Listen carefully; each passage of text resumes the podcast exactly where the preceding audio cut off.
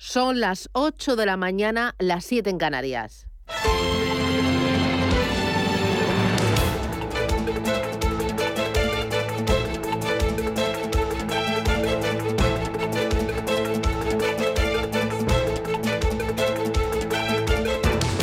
Capital Intereconomía, con Susana Criado.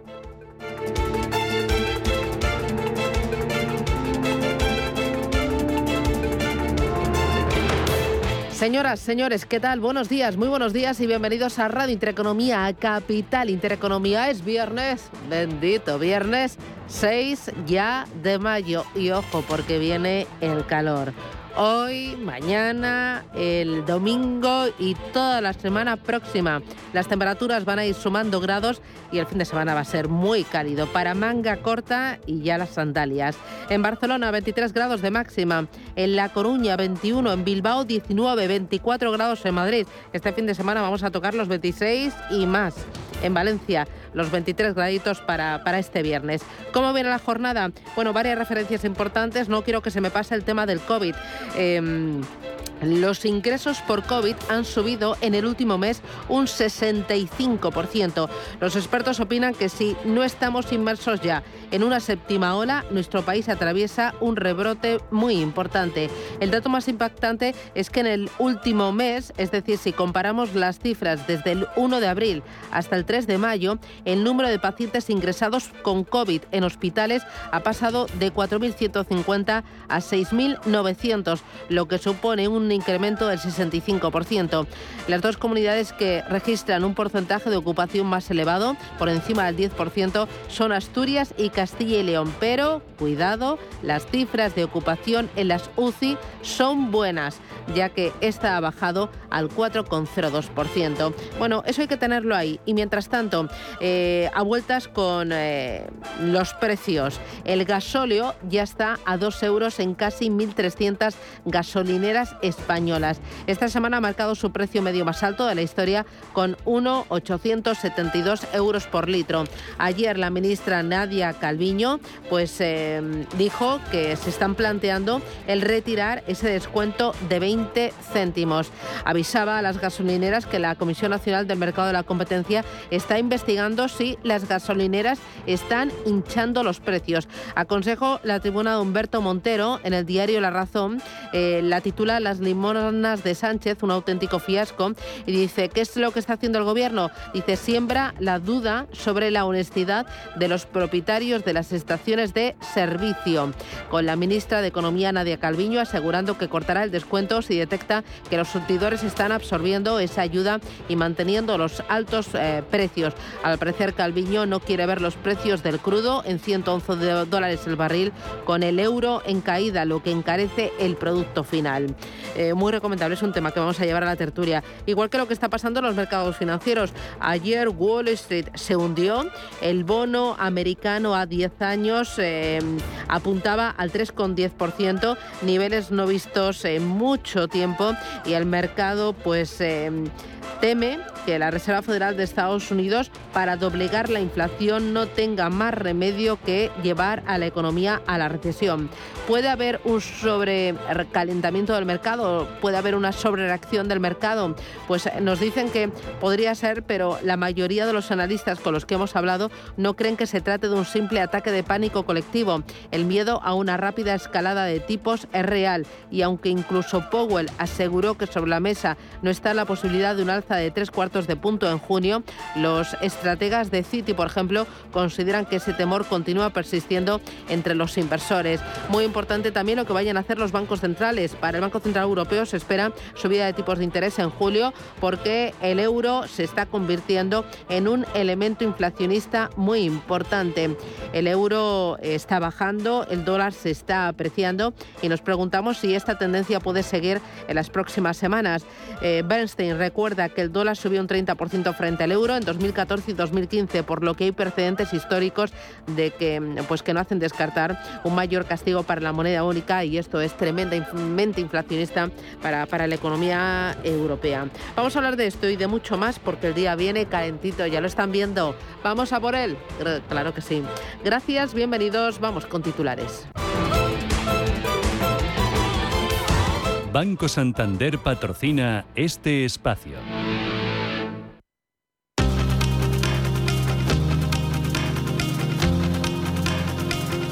En Radio Intereconomía. Las noticias capitales.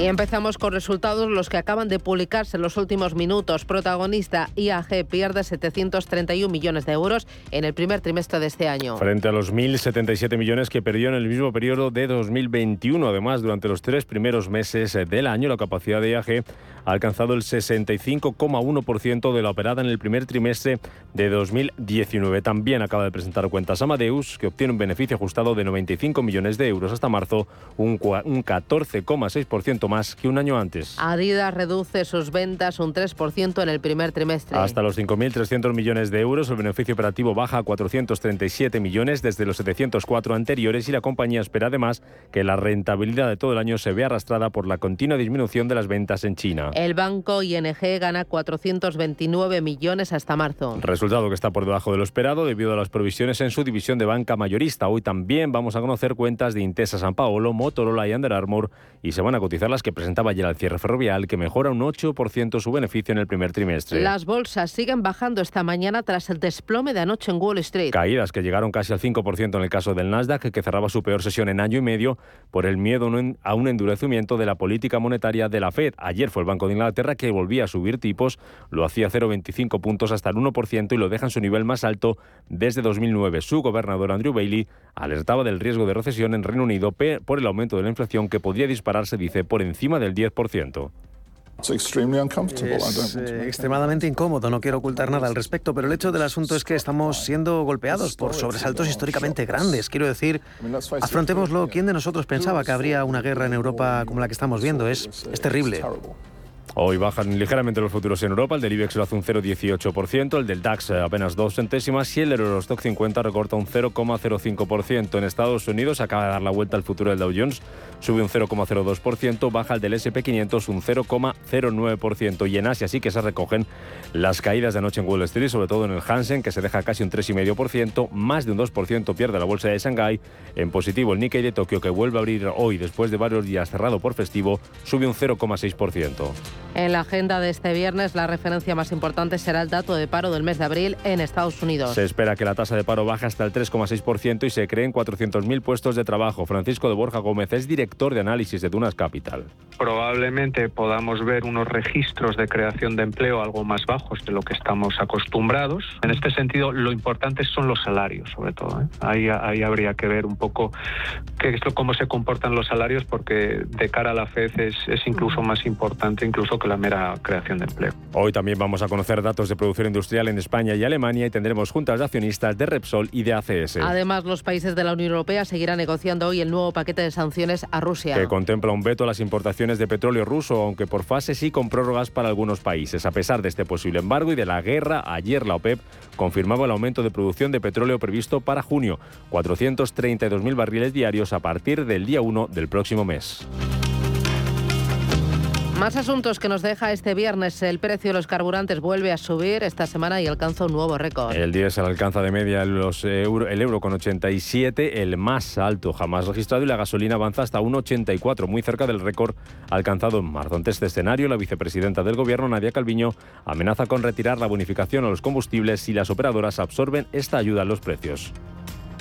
Bueno, tenemos que analizar cuáles son las medidas que están siendo eficaces o más eficaces y cuáles no, ¿no? Si, si, vemos, por ejemplo, que alguna medida lo que está haciendo es que se mantengan los precios, porque los operadores lo que están haciendo es absorber esa ayuda y mantener los precios, pues no seguiremos con eso. Patronal y sindicatos rompen las negociaciones para subir salarios. Después de que la COE no acepte que haya cláusulas de revisión salarial, algo que comisiones sobre la UGT consideran imprescindible. El presidente de los empresarios, Antonio Garamendi, no habla de ruptura, pero cree que el acuerdo es complicado.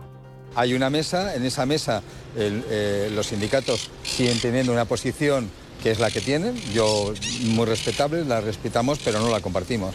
Y es indexar absolutamente toda la inflación eh, a los salarios, sobre todo cuando en una gran mayoría las pequeñas empresas, las medianas empresas no, no, tienen capacidad cuando miles de sectores, muchos sectores están, están todavía en una situación dramática post-COVID.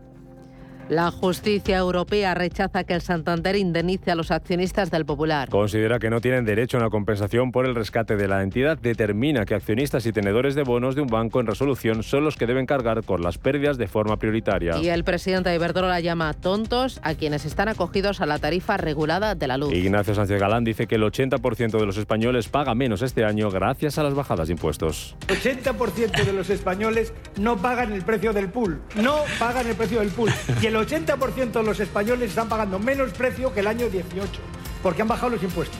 Solamente los tontos que siguen con la tarifa regulada marcada por el gobierno pagan ese precio. Banco Santander ha patrocinado este espacio. Hemos creado un lugar para ayudarte a crecer, donde cada pregunta tiene su respuesta, donde acompañamos a empresas y autónomos en su camino hacia la digitalización y sostenibilidad donde estar al día de ayudas y subvenciones. Y donde se impulsa la internacionalización de todos los negocios. Con contenidos pensados para aprender, inspirar y crecer. Santander Impulsa Empresa, el lugar para avanzar.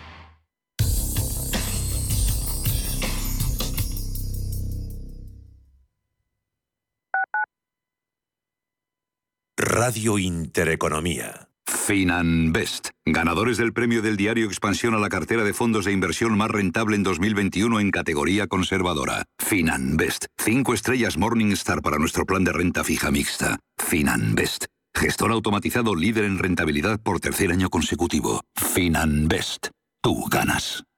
Hasta que conocí renta garantizada, más que tener una casa para alquilar tenía una preocupación cada mes. Pero ellos encontraron el mejor inquilino, se ocupan de todas las gestiones y me garantizan el cobro de la renta cada mes, pase lo que pase. Alquila tu casa con todas las garantías. Infórmate en el 910 1095 o en rentagarantizada.es.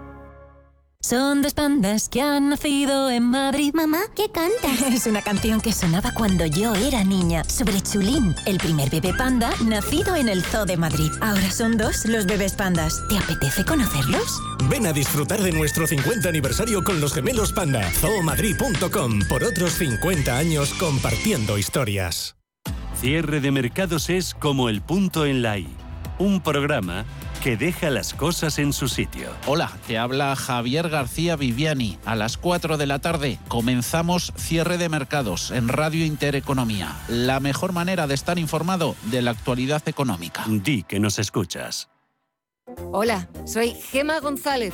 En Radio Intereconomía hacemos cada día a las 8 de la tarde una visión global de la jornada. La programación de Radio Intereconomía estaría huérfana sin un programa como Visión Global.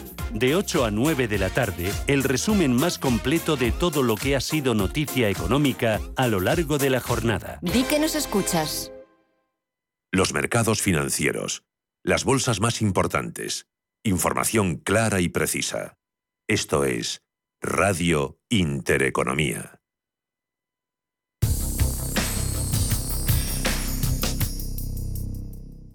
DEPAM les ofrece hoy la noticia de innovación sostenible.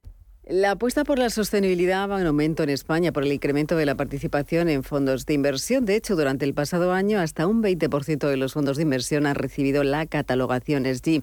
Se trata de fondos de inversión que prestan especial atención a iniciativas relacionadas con la sostenibilidad, el cambio climático y las mejoras sociales y también la buena gestión empresarial. Se trata de preocupaciones que se han intensificado tras el inicio de la pandemia, convirtiéndose en un importante nicho de mercado para los inversores. Pero no es, sin embargo, una preocupación nueva, porque desde finales de los años 90 se creó también ese índice Dow Jones de sostenibilidad y también llega desde el año 2005 cuando la ONU puso en marcha los principios para esa inversión responsable. DEPAM les ha ofrecido esta noticia por gentileza del Centro de Inteligencia Sostenible de DEPAM. La dirección de Radio Intereconomía no se responsabiliza ni comparte necesariamente las opiniones y consejos de sus colaboradores o las realizadas por terceros ajenos a este programa.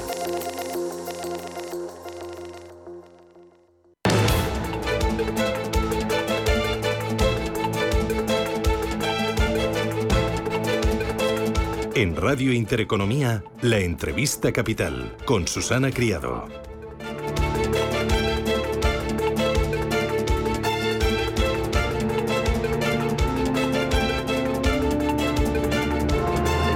El Tribunal de Justicia de la Unión Europea ha dictaminado que los accionistas de Popular que acudieron a la ampliación de capital del año 2016 no tienen derecho a reclamar una compensación a Santander. Se amparan en que pudieron ser engañados con información incompleta e inexacta. El fallo afecta a miles de juicios civiles abiertos en juzgados de toda España. Vamos a intentar comprender esta sentencia, qué es lo que representa y qué es lo que significa. Y para ello nos acompaña Víctor Sunkel, que es abogado penalista Víctor, ¿qué tal? Buenos días, bienvenido. Buenos días, Susana, muchas gracias. ¿Qué tal, Víctor? Hacía muchas, mucho tiempo que no hablaba contigo y, bueno, encantada de tenerte otra vez en el programa. ¿Qué significa esta sentencia?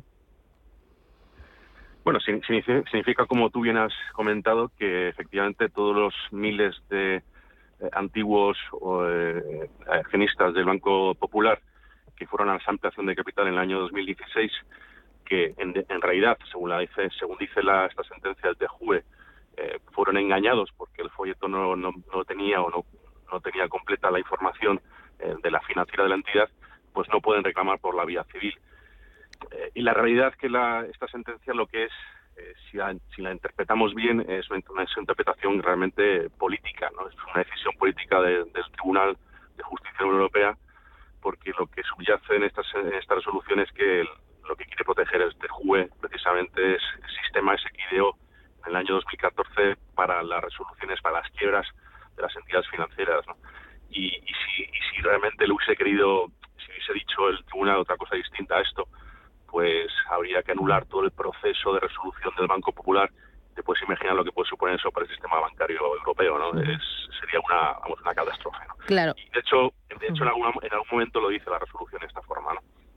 El Tribunal Superior de Justicia Europea lo que quiere es proteger el, sistema bancario por encima de los accionistas, es decir, que prevalece el interés general sobre el interés particular. Correcto, y además, como entiende que los accionistas, en, definitiva, de cualquier sociedad son los que tienen que pechar normalmente con todas las, pérdidas de una, de una entidad, pues, pues no, le, no le tiembla el pulso, ¿no? Pero, pero como bien dices, efectivamente, lo que prima para el TJUE es precisamente el interés general de, proteger ese sistema bancario y esa, y esa ideación de resolución de este de, entidades bancarias o de, financieras en, crisis por encima del interés particular de los accionistas. Es importante también el tener en cuenta que es el primer caso de un banco que se acoge a una resolución así y por lo tanto crea precedente. En efecto, sí, sí, efectivamente. El, este, este sistema de resolución, que no es ni más ni menos un sistema de, es una forma de llamar eh, los, concursos, un concurso de acreedores de una sociedad, en este caso un banco, es, este sistema SIDEO y este es el primer banco que se acogió precisamente a este nuevo sistema. Y por tanto, esta decisión es muy importante porque al final crea efectivamente un precedente para, para el futuro. Eh, ¿Hay alguna otra vía para los accionistas para que sigan puedan seguir pleiteando? Sí, desde luego la, vía no puede ser ya la civil, porque con esta resolución que, efectivamente eh, los, juzgados y tribunales españoles tienen que seguir, no pueden apartarse de esto, lo que ha dicho de este criterio del TJUE, les queda la vía penal, que de hecho está abierta en este momento, ya desde el año 2017, ante la Audiencia Nacional, el TJUE Central número 4 de la Audiencia Nacional, que está investigando, entre otras cosas, precisamente esta, esta ampliación de capital en la que los accionistas fueron supuestamente engañados y en los que el Banco Santander precisamente está como responsable civil subsidiario. Eso quiere decir que en definitiva si alguien es, si, si alguien es declarado culpable por esa, esa supuesta manipulación de los folletos de la, por la ampliación de capital, el Banco Santander, que es realmente el sucesor del Banco de Popular, debería pechar con las indemnizaciones que se fijen en su momento.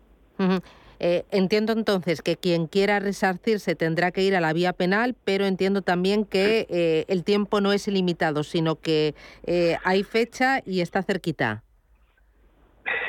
Sí, eso, eso me temo. Claro, es una investigación que lleva ya abierta desde hace más de cuatro años. Es verdad que hay una parte todavía secreta, pero en definitiva, en teoría, una parte de la investigación, la principal, creo que el plazo de de, investigación está cerrándose ahora en, abril, se había cerrado en abril, y lo que tendrían que hacer los, las personas que se sientan perjudicadas es personarse antes de que se presenten los escritos de acusación por parte de fiscalías, acusaciones populares como ADICAE, etcétera, etcétera. Entonces, efectivamente no hay mucho tiempo. La gente que, que no que haya ido a la vía civil y que mm, se haya visto eh, bloqueada por esta, esta resolución del TJUE, yo lo que le recomendaría, eh, si estuviese en su pellejo, evidentemente, es, eh, es personarse en este procedimiento. Para terminar, Víctor, tu valoración general de esta sentencia eh, en este momento concreto y con estas dos entidades sobre la mesa. Valoración, en, en definitiva, yo, yo creo que es, como te he dicho antes, es una resolución que para mí no es jurídica, sino es eminentemente política. Eh, porque se trata de salvar a Soldado Ryan, que en este caso es el, al sistema financiero y que ideado por la Unión Europea. No es otra cosa. Si uno se lee la resolución, que tampoco es muy larga, son 12 folios, lo que subyace en toda esa resolución precisamente es esto. Es, sé que efectivamente la- las personas, los accionistas han, han podido ser engañados o no han recibido la información completa que tenían que haber recibido, pero mi sistema bancario es muchísimo más importante que todo eso. Eh, ayer, a, a su fin, que es la Asociación de Consumidores, decía que no se daba por vencida y anunciaba que planteará una segunda cuestión prejudicial ante el Tribunal de Justicia de la Unión Europea. ¿Tú estos le, le ves recorrido?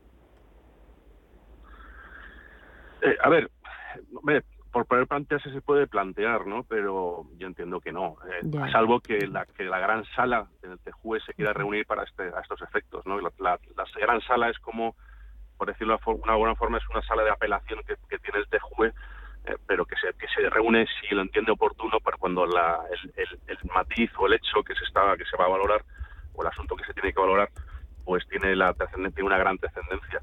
Podría ser, pues, pues podría ser, pero pero desde luego eso depende también en todo caso y únicamente del TJUE. Entonces, yo en, en principio no le veo mucho recorrido, la verdad.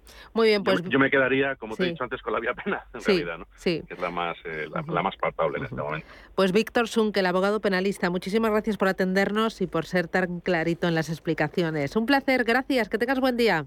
Muchas gracias. Hasta pronto. Adiós, gracias. Víctor, chao. Hasta pronto. Chao. Si estás pensando en comprar una casa, entra en cuchabank.es y accede a nuestra oferta hipotecaria. Cuchabank, el banco de tu.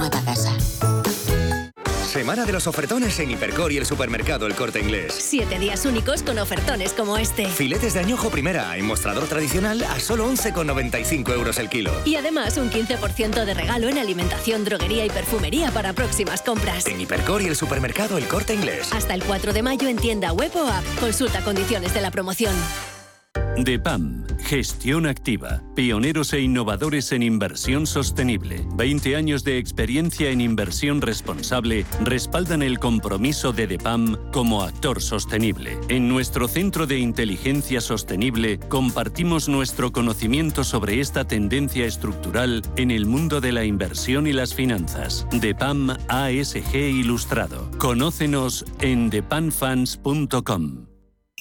Anchoas Codesa, calidad, artesanía y dedicación definen nuestra serie limitada, elaborada con la mejor pesca del Cantábrico y hecha 100% en Cantabria. Garantizado. Encuéntralas en tu tienda especializada de confianza. Anchoas Codesa, maestros conserveros desde 1976. Anchoas Codesa, de la mar a la buena mesa. Los criptoactivos no escapan de Hacienda. ¿Cómo declararlos? TaxDown resuelve tus dudas los jueves en el consultorio cripto de MyEconomy. Manda tu consulta por WhatsApp al 609 2247 16. TaxDown. La declaración de la renta bien hecha.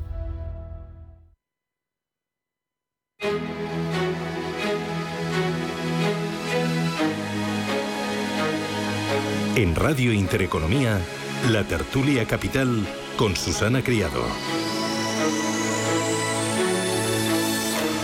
Tertulia Capital en Radio Intereconomía con David Enche. David, ¿qué tal? Buenos días. Buenos días. ¿Qué tal? ¿Cómo ha ido la semana? Bueno, Bueno, solo. solo. bueno, sí, así, un poco así. Ni fu ni fa. Ni fu ni fa. David Enche, profesor de estrategia de ICMSI. Gonzalo Garnica, ¿qué tal? ¿Cómo lo llevas? Bien, bien, Susana, bien, Sí. todo bien. Sí. Una, una semana pues como muy movida, como todas las que hay en Ah, España. bueno. Son movidas siempre en todo, desde el ámbito deportivo, en el ámbito político, en el ámbito el económico, en, en todas partes. Ayer llevé a mi hijo al dentista y lo primero, cuando se sentó, fútbol, fútbol, fútbol. No, y tenis Al también. salir, fútbol, fútbol. Al entrar, bueno, bueno, es lo único Qué, de qué lo susto, que se habla. qué susto, me quería decir que a tu hijo también le han pinchado con el Pegasus. No, no, no, no, no. no. bueno, que yo sepa, no, ¿eh? No, nunca se puede no decir. Sé, no sé, vosotros. Bueno, José Ramón Álvarez, ¿qué tal? Muy bien, bu- Buenos días. buenos días. Ya con el acelerón final del curso, ya tenemos a todos los estudiantes Ah. acabando los trabajos, madrugando, eh, con ojeras y etcétera. Qué Pero es penita que me dan. No, eh, son jóvenes, lo pueden aguantar. Oye, tenemos muchas cosas sobre la mesa. Enseguida quiero ir con los mercados. Si veis vosotros una recesión, si creéis que la única manera de doblegar la inflación es eh, llevar a la economía a una recesión para intentar frenar todos los desequilibrios que nos rodean. Pero antes, hay dos temitas que me interesan. Ayer, eh, Nadia Calviño, hablando del tema de los carburantes, eh, amenazó eh, con retirar el descuento de los 20 céntimos a las eh, gasolineras, bueno, a todos los ciudadanos, porque dijo que eh, algunas gasolineras eh, podrían estar hinchando los precios y es algo que está investigando la Comisión Nacional del Mercado de la Competencia. Quiero que escuchéis a Calviño. Bueno, tenemos que analizar cuáles son las medidas que están siendo eficaces o más eficaces y cuáles no, ¿no? Que si, pues, si vemos, por ejemplo, que alguna medida lo que está haciendo es que se mantengan los precios, porque los operadores lo que están haciendo es absorber esa ayuda y mantener los precios, pues no seguiremos con eso. ¿Qué te parece, José Ramón? Pues a mí me parece que no va a, a- a la raíz del problema. O sea, todo esto es por un sistema súper complejo de, de bonificar el precio, cuando realmente hubiera sido mucho más sencillo bajar los impuestos especiales y ahí hay margen de maniobra que tiene el gobierno en el tema de los combustibles. Hombre, que el gasóleo esté a dos euros es una barbaridad. Y además el gasóleo afecta mucho más al sistema de transporte, de camiones, de reparto, eh, que la gasolina. Entonces, es- yo creo que, que- que- que- no sé, ayer la, la- la vicepresidenta tenía un mal día, riñó a los gasolineros, los ha puesto un poco en el punto de mira, luego también riñó a una eléctrica porque no suministra los datos para el IPC. En fin, yo creo que, que estamos siempre con eh, la tentación del intervencionismo, ¿no? Mire, baje usted los impuestos y es mucho más sencillo. Pues no puedo estar, no puedo estar más de acuerdo con, con lo que ha dicho José Ramón. Eh, pero claro, no quieren bajar los impuestos, porque siempre lo digo, todas las- lo digo todos los viernes, pero es verdad. Ya lo dijo el señor Roch, que creo que tiene un chiringuito que se llama Mercadona que factura algo, que se están forrando. Lo dijo así textualmente, dijo, el gobierno se está forrando con los impuestos. Entonces, claro, evidentemente no van a bajar los impuestos. Y esto de sembrar la duda sobre la honestidad de los propietarios de las estaciones de servicio, ¿qué te parece por parte de la ministra? Pues en primer lugar eh, hay que decir que la inmensa mayoría de los propietarios de estaciones de servicio son pymes, son, son pequeños, o sea, no son grandes eh, corporaciones, eso es lo primero. ¿no? En segundo lugar, ellos con todo derecho pues eh, manejan las posibilidades que les da el mercado, que son bastante limitadas. ¿no? Y el problema es lo que decía José Ramón y lo que decía David, que hace ya unas semanas cuando se planteó este tema tan pomposo de, de- medidas contra la guerra de Ucrania, no sé qué, lo leías y decías, esto no es más que una mezcla de medidas que no tienen recorrido, como esta de los 20 céntimos de la, de la gasolina, que son 15, porque hay otros 5 que, que se lo sacan a las petroleras, y, y, o sea, medidas que son irrelevantes junto con otras intervencionistas como el control del precio de los alquileres o la eh, prohibición de despedir por causas objetivas aduciendo razones de la guerra de Ucrania. Entonces ahora se está dando cuenta Nadia Calviño y lo acaba de decir eh, de lo que habíamos dicho aquí en estas tertulias hace una semana, que esto es irrelevante, absolutamente no vale para nada en orden a lo que se busca, que es reducir una tasa de inflación que se les ha disparado. Mm. De todas formas, en estrategia hay algo que muy claro, que es que la fragmentación no favorece la implementación. Quiere decir que cuando tú tienes una estrategia para hacer algo, tú imagínate que las petroleras hubieran decidido jugar la estrategia de inflar los precios para, eh, digamos que absorber la bonificación del gobierno. Como quien lo tiene que poner finalmente en marcha son miles de estaciones de servicio, que como bien dice Gonzalo, son eh, pymes, eso va en contra de la implementación. Es muy difícil que lo hagan de una manera que sea homogénea. Eh, eh, la estrategia funciona así. Entonces, claro, lo que está diciendo la señora Calviño es que están, están re- reaccionando todos como si fuera un resorte, ¿no? como si fuera un robot.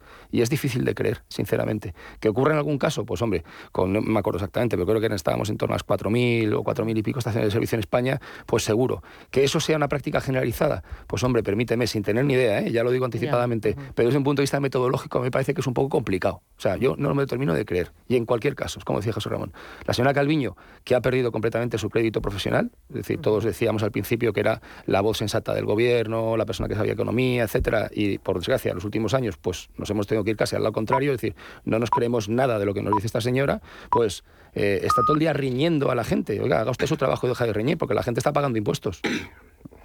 José Ramón, algo que añadir sobre esto, porque a mí me da miedo que al final todas estas medidas no van a lograr calmar la inflación, aunque Calviño sí que ha dicho que la inflación bajará en el segundo tramo de este año. Estamos viendo que la inflación se está convirtiendo en el gran problema no solo de España, sino de Europa y también de Estados Unidos, tanto como que la Reserva Federal ha subido tipos, eh, le mete más presión al Banco Central Europeo, también subió ayer el Banco de Inglaterra y eh, hay quien dice, bueno, hay una parte del mercado que dice, oye, al final la única forma de doblegar la inflación es llevar a las economías a una recesión, el eh, taponar la actividad económica. No sé cómo lo veis, pero es que el escenario pinta mal pues es que Cuando uno sale a la calle y pinta muy bien, ¿no? Estamos todos Sí, sí, claro, hay, hay ganas de salir, de consumir, de ponerse a tomar el sol. Eso es, es bueno, pero realmente estamos en un barco donde la inflación está subiendo descontrolada, como te has dicho, pero esto es en todo Occidente, en todo Occidente. O sea, si vais el Banco de Inglaterra también, no solamente el Banco Central Europeo, si ves lo que pasó ayer, o sea, la, la inflación está desbocada con la guerra de Ucrania. Es cierto que hay cierta banca de trading que está haciendo muy buen negocio y me alegro porque están trabajando bien, pero la inflación es que además encima los datos no nos dicen la verdad porque no están acumulando el dato de la energía como ayer dijo la vicepresidenta. O sea, la inflación es mayor de lo que parece. Y luego está el tema psicológico. Dos euros el litro de gasóleo psicológicamente te retrae. Duele, duele. Te retrae. Sí, sí, sí. Habría que explicar a la gente que el, esto, cómo se forma ese precio pues eh, el litro de combustible, gasóleo o gasolina, más o menos es un euro lo que vale. Y después de sumarle el impuesto especial de hidrocarburos, que son como 55 céntimos, pues ya bueno, de- depende entre los 48 y los 55 céntimos, ¿no? Pero bueno, eh, un euro, que es el precio del litro de gasolina sin impuestos, más el impuesto especial de hidrocarburos, ahora es 1,55. Y a eso le sumas el 21% del IVA, porque el IVA además opera no sobre el precio inicial, sino también sobre el otro impuesto. ¿Y de qué te vas? Pues a lo que está al 1,87, 1,88, 1,89. Entonces la gente tiene que saber que en las circunstancias actuales casi el- el- la mitad del precio del combustible son impuestos. Y eso va todo para el señor Calviño. Y se sube el, el precio del petróleo, mm, eh, eh, ganan por impuesto especial de hidrocarburos y ganan más por el IVA. Y era ahí donde decías tú, José Ramón, que tenían que haber actuado. Y tienen margen de maniobra. Y tienen más, sobre, todo en el, sobre todo en el precio de los combustibles. Pero volviendo un poco, volviendo un poco a la- al, al punto anterior, fíjate, el Banco Central, el- la, la- la- la- la FED está eh, asumiendo el papel de un banco central, que es luchar contra la inflación. Entonces, no es que la FED esté buscando que haya una recesión en, en- en la economía americana. Es que la consecuencia más previsible eh, de, la- de las actuaciones de la FED, que serán dos, que es subir los tipos de interés y restringir eh, las condiciones para, para, eh, el scoring para acceder a crédito, va a hacer previsiblemente que la actividad económica se contraiga.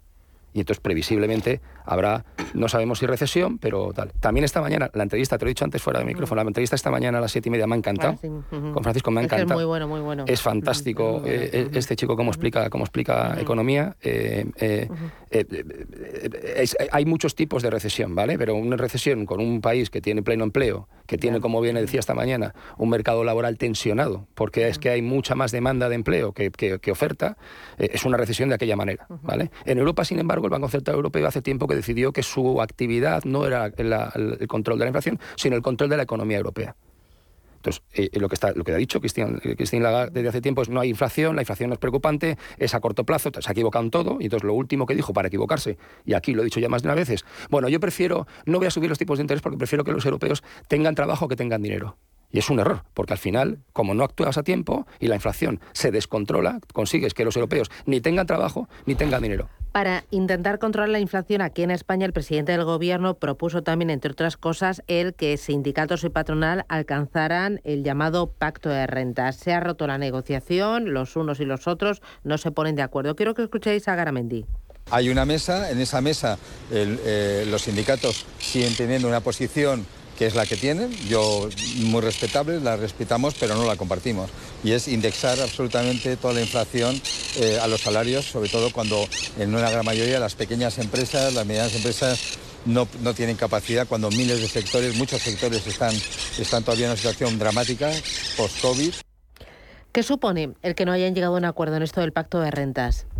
Bueno, o sea, un pacto de rentas es más amplio que esto, que sería un acuerdo marco de negociación colectiva, es decir, solamente afectaría a los salarios, no al sueldo de los funcionarios, las pensiones, precios públicos, etcétera. Entonces, en este tipo de acuerdos, tal y como se han hecho en el pasado, se le pide a los sindicatos que en lugar de trabajar sobre la inflación pasada, que es alta, se trabaje sobre la inflación prevista, la previsión de inflación, y se pone la previsión de inflación más baja de lo que ha sido anteriormente. A partir de ahí los sindicatos te dicen, bueno, sí, pero entonces me tiene que dar una cláusula automática de revisión. Y entonces los empresarios dicen, bueno, pero la cláusula de revisión no le va a dar, usted el 100% de la, del, del, del desvío de inflación, le tenemos un porcentaje de eso y el resto nos lo repartimos. Luego otro tema es que, claro, tienes que pactar no una cifra, sino una horquilla porque hay empresas, imaginemos una arquilla que vaya del 2 al 4, las empresas que vayan peor eh, se quedarán en el 2 y las que vayan mejor pues irán al 4. Pero además de eso tienes que prever las que no pueden subir ni siquiera el 2 y entonces prever cláusulas de descuelgue. ¿no? Entonces este era el modelo en el que en los años 80 se consiguió domeñar inflaciones que llegaron a estar casi en el 30%, bueno, en el 30% y desde los primeros 80, desde el 30% se llegó a caer hasta el, el 5, el 6 o el 7%, venían, viniendo del 30%.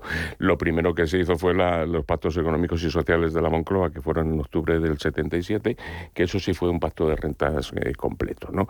Y luego los acuerdos de nego pues eso, acuerdo marco interconfederal, el acuerdo básico interconfederal, el acuerdo nacional de empleo, el acuerdo económico y social, todo esto era este contenido que decimos. ¿Qué sucede? Que ahora los sindicatos, y con esto acabo, tienen a su favor a la ministra de Trabajo, que es más de comisiones que ellos mismos. Eh, y como ellos ahora tienen al primo de Zumosol al lado, que es el gobierno, que son todos, de, pues eso, además de la parte comunista del gobierno, la ministra de Asuntos Sociales, la ministra de Igualdad, la ministra de Trabajo, etcétera, pues se han dicho, nosotros no nos movemos de nuestra reivindicación máxima, punto, ya está. Pero para que se cumpla, es que vamos a ver, para se... Esto del pacto de rentas a mí me hace mucha gracia porque es que vamos a pactar rentas. ¿Y qué es pactar, un pacto de rentas? Yo interpreto un pacto de rentas, vamos a, vamos a moderar eh, eh, el salario de los empleados, la subida salarial y, la, y los beneficios de las empresas. dices, ¿y cómo beneficio? Pero para eso hace falta, para eso hace falta, eh, además, entender dos cosas o controlar dos cosas. ¿A qué precio compran las empresas sus suministros, los costes operacionales y a qué precio venden? Entonces, pero ¿quién va a pactar un precio y quién va a pactar precios? ¿Quién va a pactar? Pero que, a ver, no se puede hacer un pacto de rentas. No, se puede hacer un pacto de rentas. Es decir, yo no creo que fuera ni ilegal hoy en día hacer un pacto de rentas. Y sobre todo lo que no se puede es mezclar las cosas, porque tú dices la ministra de Trabajo que es comunista, pero es que se manifiesta el 1 de mayo contra el gobierno, contra ella misma. O sea, esto no hay quien lo entienda. Yo me manifiesto contra mí mismo, ¿no? Aparte de que, bueno, pues hay que, hay que decir las cosas claras. Los sindicatos han conseguido, han conseguido estar colgados del presupuesto del gobierno. O sea, realmente no es una representación de los trabajadores. Me voy a publicidad. A la vuelta tres cositas a ver si nos da tiempo. Una de ellas, Volkswagen, que mueve 10.000 millones de euros para electrificar sus fábricas en España. ¿Qué os parece? Dos, eh, el presidente de Iberdrola llama tontos a todos los que están acogidos a la tarifa regulada de la luz. ¿Sabéis cuántos clientes eh, tiene eh, con la tarifa de la luz Iberdrola? Tres millones. Y luego, el eh, tercer tema que decía yo, ah, eh, he visto un dato preocupante, y eso que es viernes, y sabéis que los viernes no me gusta mucho traer malas noticias, pero es lo que hay. Los cierres de empresas se han disparado un 11% en el primer cuatrimestre hasta 12.611. ¿Cómo lo veis? Publicidad, me lo contáis.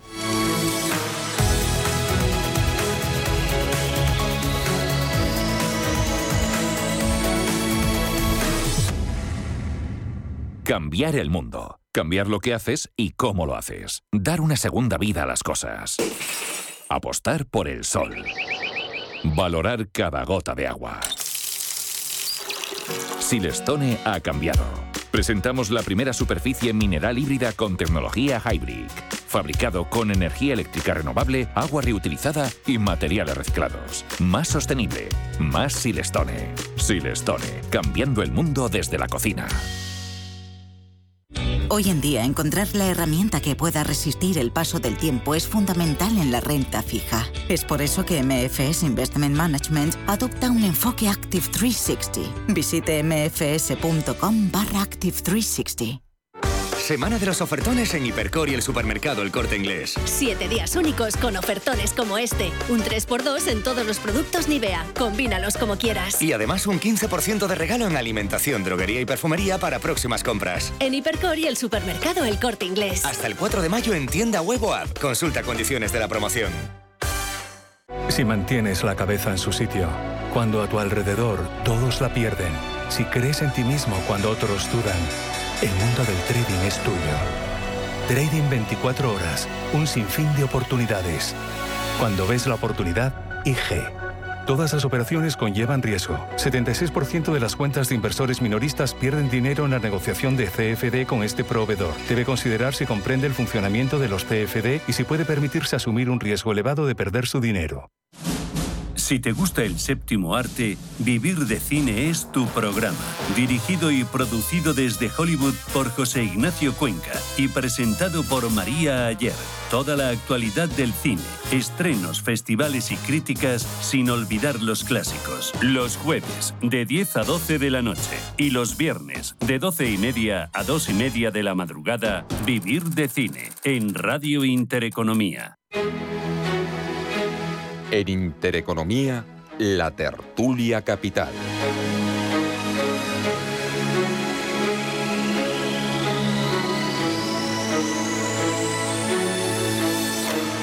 El 80% de los españoles no pagan el precio del pool. No pagan el precio del pool. Y el 80% de los españoles están pagando menos precio que el año 18, porque han bajado los impuestos. Bueno. Solamente los tontos que siguen con la tarifa regulada marcada por el gobierno pagan ese precio. Bueno, ¿qué te pareció? Eh, ¿Qué te ha parecido el presidente de Sánchez Galán? Bueno, yo tengo que decir que a mí me han insultado de muchas formas, eh, pero colectivamente así, llamarme tonto, pues no, porque yo tengo esa tarifa además, ¿no? Voy a ver si cuando salga de aquí llamo por teléfono a ver cómo me cambio de tarifa, que tampoco será verdad que tampoco será verdad, porque tener un precio en el mercado libre te obliga a unos plazos de contrato y te obliga a un precio. El precio a lo mejor no era el mismo hace seis meses que te pueden poner ahora. O sea, quiero decir que el tema tiene truco, pero vamos, yo creo que, que, que Sánchez Galán, que tiene todos mis respetos, pues hombre, se ha colado llamando tontos a la gente, ¿no? ¿Se ha colado Gárnica? Sí, eh, o sea, pasa mucho que empresarios que lo hacen muy bien, eh, luego lo expresan con, no digo que lo expresen mal, pero que si no tienen en el guion escrito por sus asesores lo que tienen que decir, pues van y meten la pata, ¿no? Esto, o sea, entonces esto evidentemente es una metedura de pata del señor Sánchez Galán, que por otra parte es un tipo de empresario pues, que ha convertido a su empresa, que es Iberdrola, en la que más capitaliza de todo el IBEX, cuando hace un unos años ni siquiera estaba entre las cinco primeras, se ha pasado a, los bancos, a Telefónica, a Repsol y a todas las demás. ¿no? Luego es un, un como empresario hay, hay que manifestarle respeto no digo que admiración, pero vamos, sí respeto por lo que está haciendo, pero aquí ha metido la pata y, y, se ve además claramente que lo ha improvisado, que es una morcilla que no la tenía en el guion y claro, pregunta, ¿para qué paga usted espléndidamente a una legión de asesores que además son estupendos y lo hace muy bien, si luego va y dice usted esta, esta morcilla? Ayer al DIRCOM de, de Iberdrola, director de comunicación de Iberdrola, hubo un momento en que el corazón se le puso a 190 por hora. Dijo, Dios mío, no puede estar ocurriendo esto. ¿En qué momento se le ha ocurrido, por favor? Si este señor que, es un que es un joder, que es un que, a ver eh, me, me, permito me permito tutear pero es un, tipo súper sensato y que suele hablar con bastante sentido común que ha tenido su enfrentamiento con el gobierno y ha sido eh, extraordinariamente elegante y muy tal pues ayer metió la pata claro. Insisto él se levanta se va y dice bueno he metido la pata pero claro a la gente de comunicación le queda luego bregar con periodistas que ni te cuento. Oye lo de Volkswagen es parte de estos 10.000 millones de euros José Ramón es parte de un PERTE, ¿no? En el que concurren 62 sí. empresas, he leído. Sí, sí, efectivamente. De los 10.000 millones, eh, 3.000 van a la, a la, nueva factoría de baterías. Yo creo que esa es una buena noticia. Sí. A mí me parece que tener la tercera factoría en Europa, porque hay otra en Suecia y otra en Alemania, es una buena noticia. ¿Por qué? Porque yo creo que lo que en España perdemos de vista, cuando alguien favorece un tema energético, un coche eléctrico, me da igual, o una energía fotovoltaica, tiene que tener detrás una industria que fabrique todas esas cosas. No se puede favorecer algo que luego todo se importe, ¿no? Y yo creo que es una buena idea. Ahora, realmente, pues... Eh, pues es, es, es, es como diría yo, es paquetizar ¿De dónde vienen los fondos? Por aquí vienen de los Next Generation, por aquí vienen de los proveedores, lo paquetizo, aprovecho para transformar mi factoría de Pamplona, para transformar también la factoría de Sagunto, y bueno, ya hay unos 3.000 millones que son los que ponen los proveedores que todavía no se saben muy bien. Pero yo creo que en conjunto, mi opinión es muy buena noticia. Es una, es una, noticia, es una noticia buenísima. A ver, eh, eh, España, el, el, sector de automoción es muy potente en España, y las decisiones no se toman en España. Es decir, aquí nosotros tenemos, tenemos plantas de producción, pero no, Stellantis no es española, no es español el grupo Volkswagen, etcétera. Sí que es español gran parte de la industria auxiliar de la automoción que está alrededor y que supone una parte muy importante de, de producción de PIB, ¿no? Con lo cual, todo lo que sea asegurar que en el futuro se siga produciendo coches en España, pues es una excelente noticia. Es una excelente noticia eh, por cierto, tanta caña que le damos al gobierno, pues muy bien gestionado este caso. Es cierto que la inversión, esos 10 millones, no los va a poner Volkswagen, no sé en qué porcentaje lo pondrá, imagino que muy poco, pero también es cierto que, como estábamos hablando José Ramón y yo antes, fuera de antena, es que esto es una subasta, quiero decir, al final o lo montas tú asumiendo parte del coste, probablemente contra alguna partida del Ministerio de Industria, o te lo hace Francia, o te lo hace Portugal, o te lo hace Italia, o te lo hace Alemania. O sea que eh, hay que luchar ahí, sí.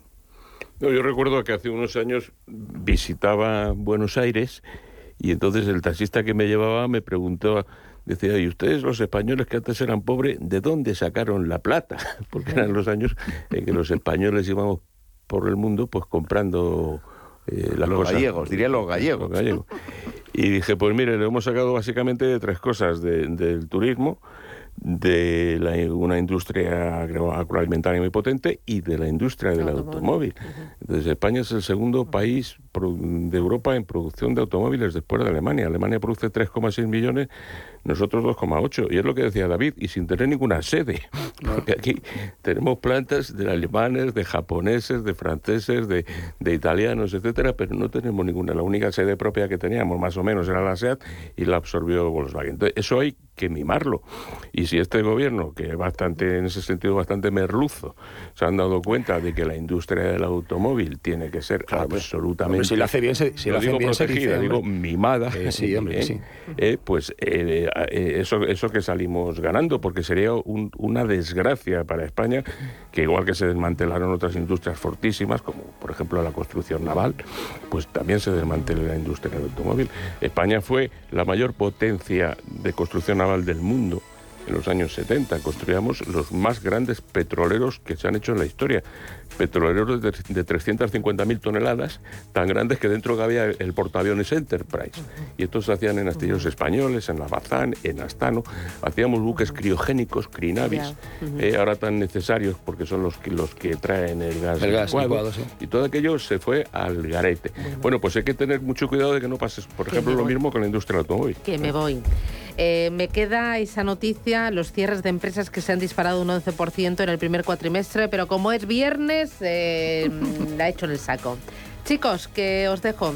Eh, mm. David Cenche, José Ramón Álvarez, Gonzalo Garnica, un placer. Cuidaros mucho ya por el viernes. Buen fin de semana. Muchas gracias. Gracias, Susana. Un abrazo a todos.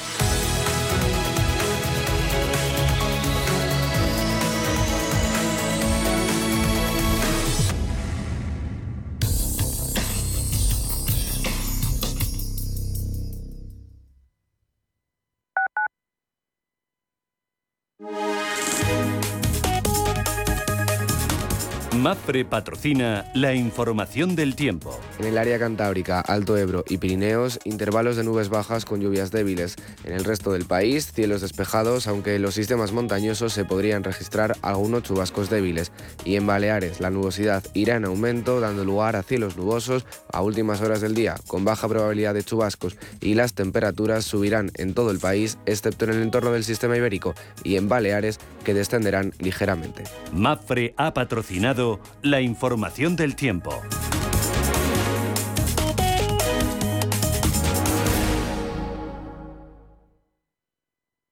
Sostenibilidad, tecnología, sector inmobiliario, materias primas y formas de inversión alternativas se dan cita en La Hora del Inversor, un programa en el que nuestros oyentes aprenderán dónde invertir su tiempo y su dinero escuchando a los mejores expertos. De lunes a jueves, de 7 a 8 de la tarde en Radio Intereconomía, La Hora del Inversor, con Alma Navarro. Mercado de divisas, la actualidad del euro, el dólar, la libra y todo el mercado forex. Un programa presentado por Raúl Castillo. Elige tu propio camino en el mundo de la inversión. Mercado de divisas, los miércoles de 2 a 3 de la tarde en Radio Intereconomía.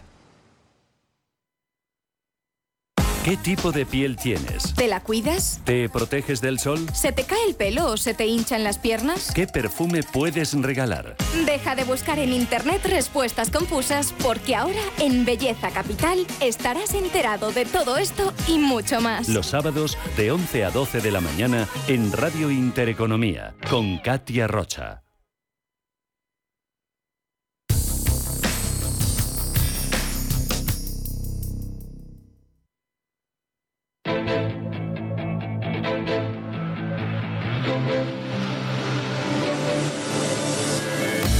Gestión, acción, valor, capital intereconomía.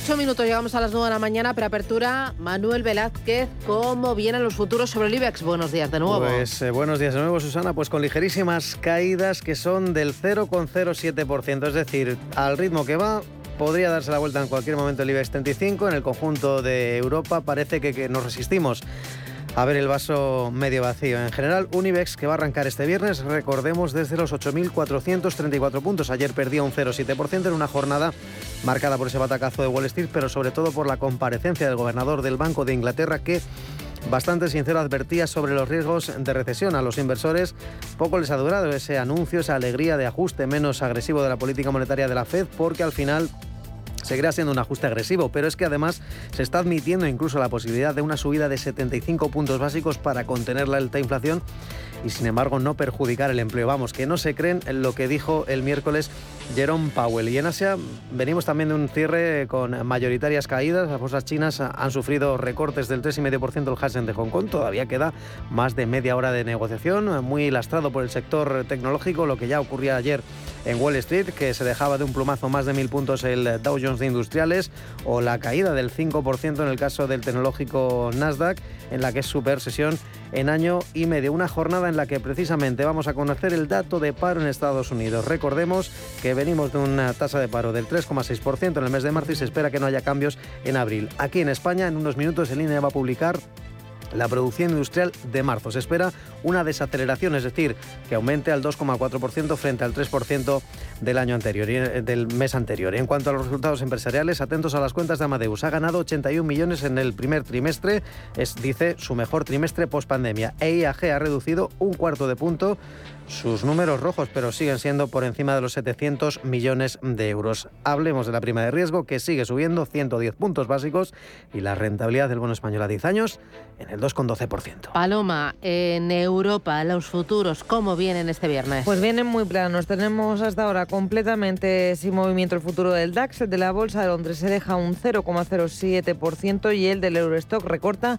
un 0,03%. Tenemos referencias. La producción industrial en Alemania en negativo, menos 3,9%. Es la caída más pronunciada desde que comenzara la pandemia. Y es que en medio del conflicto entre Rusia y Ucrania muchas empresas están teniendo problemas para procesar sus pedidos debido a las interrupciones en la cadena de suministro. En cuanto a las compañías, tenemos resultados de Adidas que reduce su previsión de ingresos y beneficios para 2022 debido a, entre otras cosas, al confinamiento por COVID en China. También las cuentas del banco holandés ING que registra unos resultados peor de lo esperado con unos ingresos trimestrales de 429 millones de euros. Y ayer al cierre publicaba AXA, la francesa, también rendía cuentas y facturaba un 2% más en el primer trimestre del año. Y recordemos ese cierre en Asia, ya hemos contado a las bolsas eh, chinas, eh, perjudicadas o preocupados los inversores por esos resultados del COVID-0, la política de COVID-0 en el país, que está sacudiendo, está provocando muchas restricciones y datos macro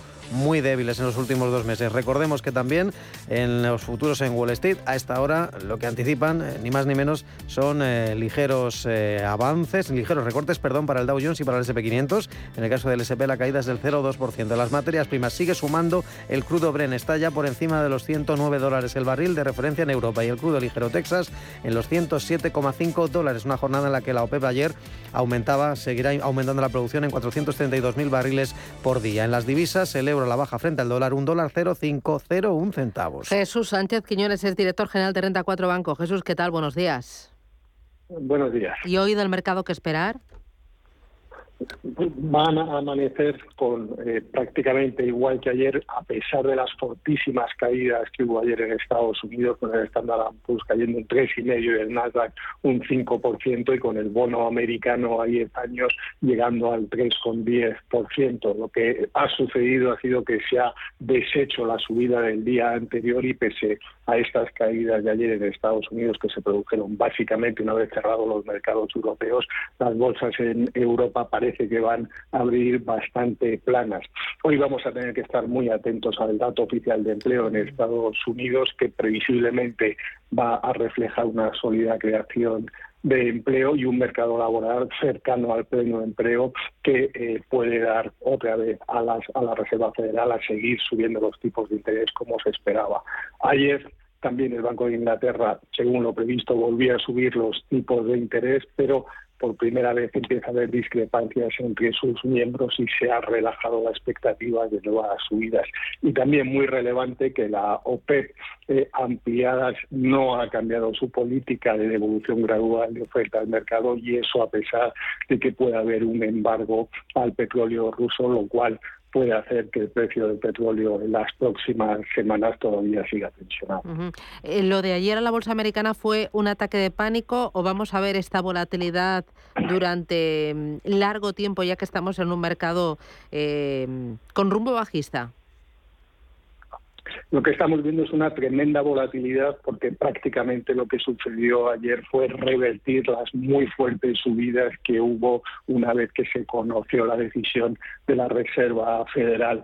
Hay muchísima volatilidad y lo que hay que ver es si, además del riesgo de inflación, que es claro y real, el riesgo sobre el crecimiento se materializa y ver cuál de estas dos situaciones tiene más fuerza. Como vimos ayer, por ejemplo, en el, en el Reino Unido, ya hay algunos de los miembros del Banco de Inglaterra que están más preocupados por el crecimiento que por la inflación. Jesús Sánchez Quiñones, Renta 4 Banco, gracias, que tenga buen negocio. Buen día.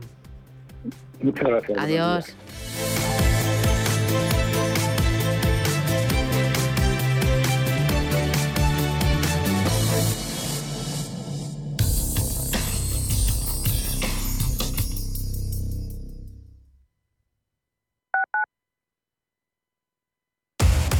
Somos aquello que siempre quisiste ser. Creamos aquello que siempre quisiste tener. Las reglas del juego han cambiado.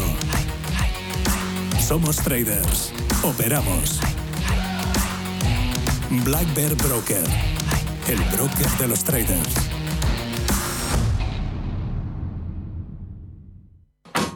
Chicos, vamos. ¿Estáis listos? ¡Vamos! Sí, mamá, ya lo tengo todo. Una brújula para no perdernos por la jungla, abrigo para la expedición polar, un... no sé qué es, pero seguro que nos servirá. Acércate a la naturaleza, ven a Faunia y prepárate para vivir el mejor plan de la temporada. Compra online en faunia.es. Prístino es una casa de comidas contemporánea situada en el Paseo de Eduardo Dato 8 de Madrid. Nuestra carta incluye platos madrileños tradicionales y se completa con sugerencias del día, carnes y pescados, callos, verdinas, potajes, pisto, rabo de toro. Contamos con una amplia terraza. Prístino, Eduardo Dato 8. Reservas en el 91 737 3640 y en restaurantepristino.com. ¿Qué le diría Cervantes al presidente del gobierno o Volter a la oposición? Descúbrelo junto a toda la actualidad cultural en el Marcapáginas, en Radio Intereconomía. Todos los sábados a partir de la una de la tarde. El Marcapáginas, con David Felipe Arranz. Porque la cultura también puede ser divertida. Si tu pasión es la caza, sueñas con el sonido del río mientras lanzas tu caña o simplemente disfrutas del campo y la naturaleza, este es tu programa. Caza, pesca y naturaleza. Todos los sábados y domingos de 7 a 8 de la mañana en Radio Intereconomía. Coordina Marcos Ruiz. Sintonizan Radio Intereconomía.